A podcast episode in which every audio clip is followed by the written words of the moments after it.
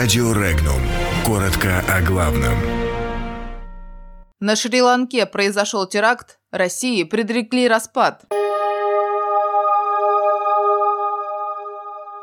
Серия взрывов прогремела на Шри-Ланке. Посольство США поздравило новоизбранного президента Украины. Украинский генерал советует Киеву взять часть России. Деньги и смекалка помогают ЦРУ бороться с Россией. Риск жесткого Брексит все еще сохраняется.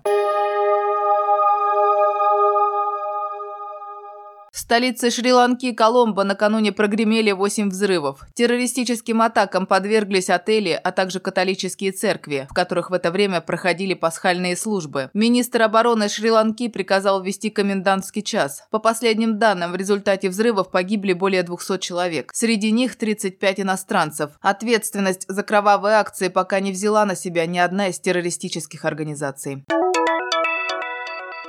Посольство США на Украине уже официально поздравило Владимира Зеленского с победой на выборах президента Украины. Сообщение посольства обнародовано вечером накануне, когда ЦИК Украины еще только начал подводить итоги выборов. Тем временем, по итогам обработки 23% протоколов, кандидат в президенты Украины Владимир Зеленский набирает 73,3% голосов избирателей. Недействительными признаны чуть более 2% бюллетеней. Действующего главу государства Петра Порошенко поддержали 24,36% избирателей. Второй тур президентских выборов состоялся на Украине накануне.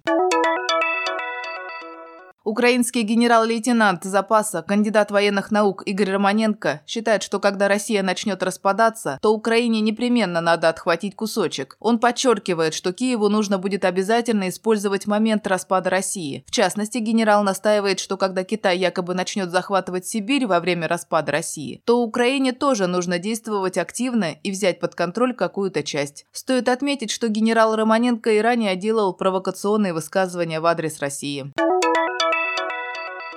ЦРУ США для достижения результатов в операциях против России и Северной Кореи используют деньги и изобретательность, заявила глава управления Джина Хаспел. Она отметила, что разговоры об угрозах национальной безопасности Соединенных Штатов в последнее время очень преувеличены. Хаспел добавила, что угрозы могут быть серьезными, но не экзистенциальными.